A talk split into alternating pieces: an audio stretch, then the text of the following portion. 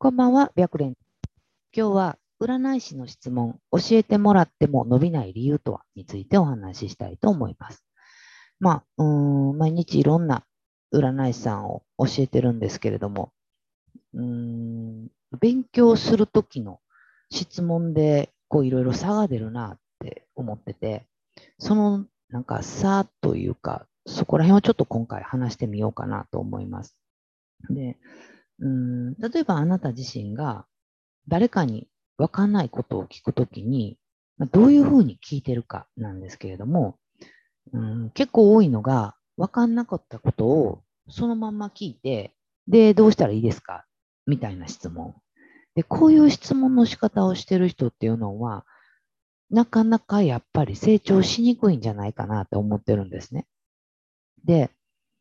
うん、やっぱりまあ生徒さんもそうだし、あなたもそうだと思うんですけれども、日々鑑定しながら、もういろんなこと考えて悩んで試行錯誤して頑張ってると思うんですよ。だけど、うん、やっぱりどうしてもその分かんないこととかね、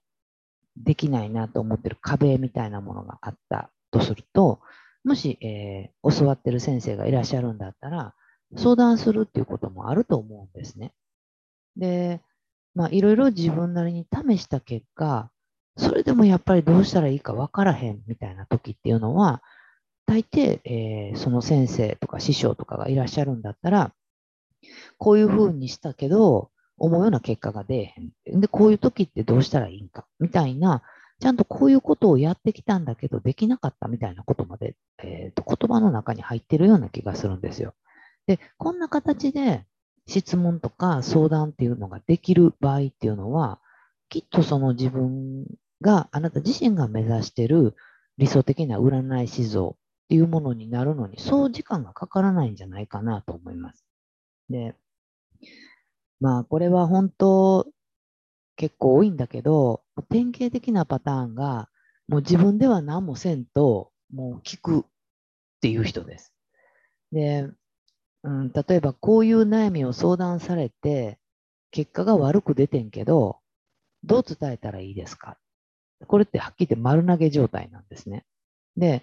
その、えー、質問に対して、例えばあなたの先生とか、うん、師匠とか、まあ、私もそうなんですけれども、答えれないことってほとんどないはずなんですよ。だから、丸投げ状態の質問に対しても答えるっていうことは当然できるんですね。だけど、それを、えー、そのまま答えてしまうと、えー、あなた自身はその答えをもらって、ああ、そういうふうな、そういうふうにしたらいいんやって思うかもしれないけど、それって全然自分の力にならないんですよ。で、なんでかって言ったら、あなた自身が考えてないからなんですね。で、本当、まず何か悩んだとか壁みたいなものが出てきたときは、まずは自分で考えないと、そもそもどこが問題なんかとか、どこが自分が理解できてないんかっていうことすらも実は分かんなかったりするんですよね。で、えー、例えば占い師になったばっかりで、うん、占い師の仕事自体が今一つよく分かってない人っていうのは、そもそも質問ができなかったりするんですよ。それはなんでかって言ったら、えー、何が分からないとか以前の問題に、問題で、占い師としてどうしたらいいかすらが分かってないから、もう何も分かんないから質問質問できないみたいなことって起こるんですね。で、そういう人はまあちょっと経験とかがいるかなと、経験積めば質問は出てくると思うんだけど、うんと、自分がやっぱり何が苦手で、どんなことができてなくって、今どんな壁があるんか。で最低でもやっぱこれぐらいを自分で理解しないと、どんなにいいアドバイスをもらったとしても、あそうすればいいんやぐらいで流れちゃってしまって、自分の力にはならないんですよ。で、それはやっぱすごくもったいないんですよね。だから、うんと、前も教えてもらった、あの、一回教えてもらったからできるっていうこととできないということは当然あるんだけど、前教えてもらったのに何回も何回も同じことを繰り返しちゃうっていうのは、やっぱりちょっとそこの考え方が変わるだけでも改善するんじゃないかなと思います。で、まあその分かんないこととかができてきたときに、えー、それを相談したり聞ける人っていうのがいてるっていうのは、すごくいいことやなと思うんですね。で、そこでやっぱり、うーん、どういうふうに自分を成長させていくかって考えると、やっぱり自分自身がどうしたらよかったんやろっていうことを考えることかなと思います。例えばなんですけど、えー、まあまあ、10分無料とかの、えー、うん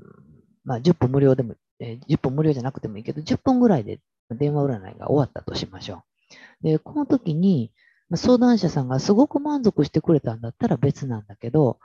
なんかこう、うまくいかなかったよね、この鑑定って思った鑑定があったとします。で、その時に、うんと、こういうふうな相談内容で、こう言ったら10分で終わっちゃったんですけど、どこに問題があったんですかっていう質問をしてるんだったら、全然あなた自身考えてないっていうことね。で、そうじゃなくって、その時に、どういうふうに伝えたらよかったんかなとか、あの時どういうふうに答えてあげたらよかったんかなみたいなことを考えてみると、うん、もしかしたらあの時こう言ったらこうなったんちゃうかとか、あのタイミングにこれ言ったらこういうふうに鑑定進んだんちゃうかみたいなことが見えてくるんですよ。で、まずはこれを自分で考えて、そこからこうしたらよかったんちゃうかっていう、そのこうしたらっていう部分を思いつく限り書き出してみるんですね。でそうすると、えー、最初その実践の10分ぐらいで終わっちゃった鑑定っていうのは、うまくいかなかった鑑定ではあるんだけど、えー、後から考え直すと、いくつかいい方法っていうのが見つかってくるんですよ。で、ここまで自分で考えて、えー、いろいろ知識として出すことができれば、そこで、えー、それを教えてくれる方にお伝えすると、そういう場合はこうしたらいいんだよってアドバイスをもらったら、すごく腑に落ちると思うんですね。で、当然、腑に落とさないと自分のものにはなっていかないんですよ。なので、何でもかんでも本当教えてもらおう、教えてもらおうではなくって、やっぱりまずは一回自分で考えてみること。で、これが本当できるように、まあ、癖づくみたいな感じでできるようになると、本当に力のあるいい占い師さんになっていくと思うので、まあ本当聞く人がいてるんだったら、質問する前に、まずは一回自分で考えてみるっていうことをやってみるといいかなと思います。ということで、この占い師大学では、プロ占い師さんがちょっとでも活躍できたらいいなと思って動画を配信しています。チャンネル登録がまだの方はチャンネル登録の方よろしくお願いします。また、わからないこととか質問にも極力答えたいなと思っているので、わからないことがあれば LINE 公式の方からメッセージで送ってきてください。ということで、本日の動画は終了です。ありがとうございました。